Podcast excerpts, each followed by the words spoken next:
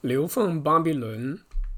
巴比伦人在公元前五百八十六年蹂躏耶路撒冷，摧毁圣殿，犹大地的居民被掳掠。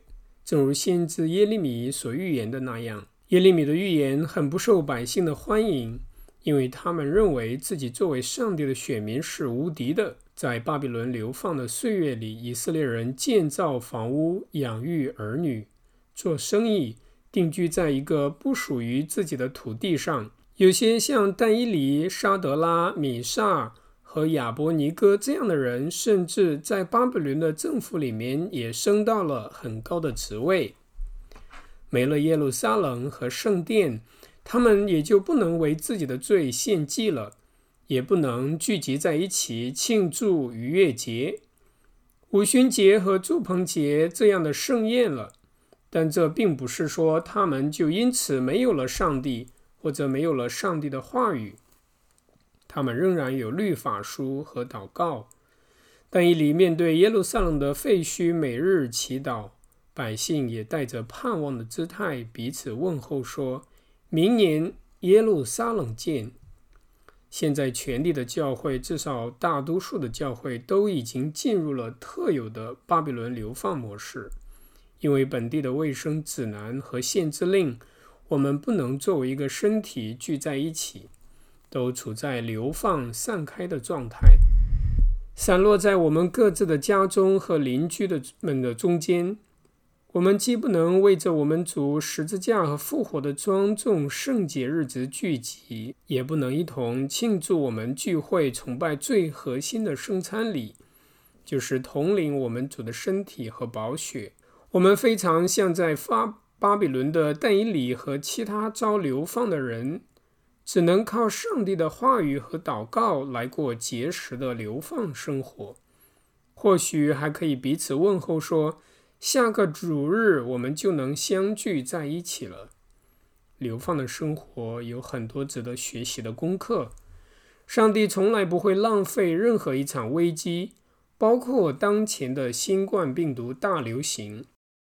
他在这个世界上兴起一份圣洁的恐惧，要远远超过我们当前所体会到的疾病以及瘟疫大流行的恐怖之处。惧怕耶和华是智慧的开端。看到自己会死的结局，人也被带到他的造物主面前，双膝跪地，听从忏悔。这是好的，正确的。可称赞的是，教会在流放中也得到试炼。施洗约翰介绍耶稣的时候这样说道：“他手里拿着簸箕，要扬进他的场，把麦子收在仓里，把糠用不灭的火烧尽了。上帝要扬进这个世界和他的教会，没有人可以逃脱羊叉的利刃。羊叉掠过我们每一个人。”罪的糠皮就和义的麦粒分开了。我们的主耶稣用土壤的比喻教导我们：只有离滑剖开的土壤才能有生产力。那些灵性肤浅的土壤，就是情感主义和复兴主义，都要背离翻过。如果不能聚会了，哪里来的复兴？最好的复兴状态，就是在你的客厅里，躺在沙发上，穿着睡衣。免责拿铁这种虚拟的复兴，曾经以各种活动和肤浅的琐事所充满的生命里面，有的只是杂乱无章的草丛。这土壤必然要翻个底儿朝天。逐日的体育联盟和决斗竞技比赛，那些曾经分散我们注意力，以至于我们忘记永生之事的节目，全都不见了。更不用提我们对投资组合的焦虑和担忧了。正如这世界的不幸所铺下的，要抵挡上帝话语的那最坚硬的道路，都被死亡的恐怖场景击碎了一样。教会的自大和对神圣之事的自以为然，都已经感受到了耶和华铁犁的锋利。我们逐渐认识到。我们活着不是单靠食物，甚至也不是单靠着主圣餐，乃是依靠上帝口里所出的每一句话。上帝在他的话语上是非常慷慨的，他使用许多方式向我们说话：洗礼、圣经、讲道、赦罪、圣餐，以及信徒彼此的谈话。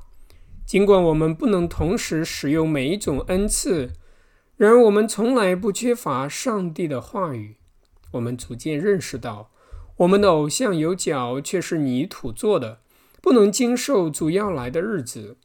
科学或许能将瘟疫爆发的曲线压低一些，然而科学不能维护经济或社区生活，更不能供应我们灵的需要。我们的领袖，无论是在家里的、教会的，还是社会上的，都不是我们的救主。他们也仅仅是会犯错且会死亡的人而已，不能救我们脱离罪和死亡的终极威胁。政治家们和牧师们都不是全知全能，也不是无所不在的。唯有上帝最终能拯救我们。并且他已经在圣子的死亡和复活中施行拯救。我们的流放生活可以使我们脱离对领袖的偶像崇拜式的依赖，无论是教会或是政府的领袖都一样。我们完全的依靠是我们天上的父，他知道我们的缺乏，甚至我们还没开口，他已经晓得。我们逐渐学习到。基督不仅在我们聚集的时候与我们同同在，而且就在我们里面，在我们生命的最核心之处，就是圣经所说的心里活着的不再是我，乃是基督在我里面活着。使徒保罗这样写道：“流放时期的无声和默想，让我们发现基督真的就与我们同在，不仅在我们中间，也在我们里面。”不仅是现在，也一直是这样，直到世世代代。我们要学会向他人做基督，并且在他人身上看见基督。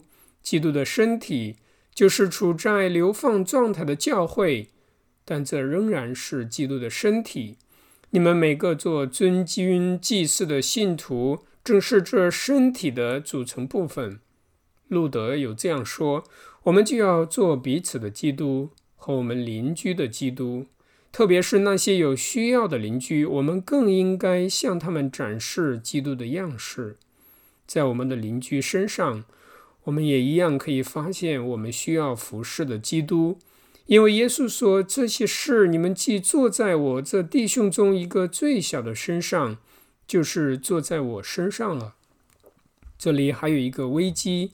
就是被同化的危机，对流放生活的新常态变得特别适应。当塞鲁士王的谕令允准以色列人回家重修耶路撒冷的城墙、重建圣殿的时候，回去的人不是成群结队、前呼后拥，乃是寥寥无几、屈指可数。以色列人在巴比巴比伦的社区生活的太舒适了，不再渴望回到耶路撒冷了。这也是我们的试炼，在这流放时期，我们是否也会变得对我们客厅的沙发、躺椅钟情留恋，还是我们会跟但以里和那些忠信的人一样，更深地扎根在神的话语和祈祷中，渴望重新团聚，并且一同领受我们曾经习以为常的主圣体呢？巴比伦流放的几十年当中。主耶和华不断的供应但以理和以色列人，他也必以同样的方式供应我们，就是使用他的话语和祈祷的恩赐来供应我们。几乎我们此生再没有机会一起聚会、听到和领圣餐，但我们知道，我们的分离必然终结于那最后盛大的婚宴上。就是圣羔羊在他的国度中为我们预备的丰盛宴席上，必要重新相聚，并且他的国度永无穷尽。如果那日没有出现，我盼望能很快再一次见到你们，面面面对面。若主如此恩赐，那就下个主日吧。本文章出自 Pastor Swala Swala 牧师的博客文章。呃，关于美国这边疫情的一个回应和牧养的一个信函。讲稿是由斯瓦拉牧师来写，翻译和录音由刘富涛制作。谢谢大家收听，愿主赐福各位，在这疫情当中有平安，有恩惠。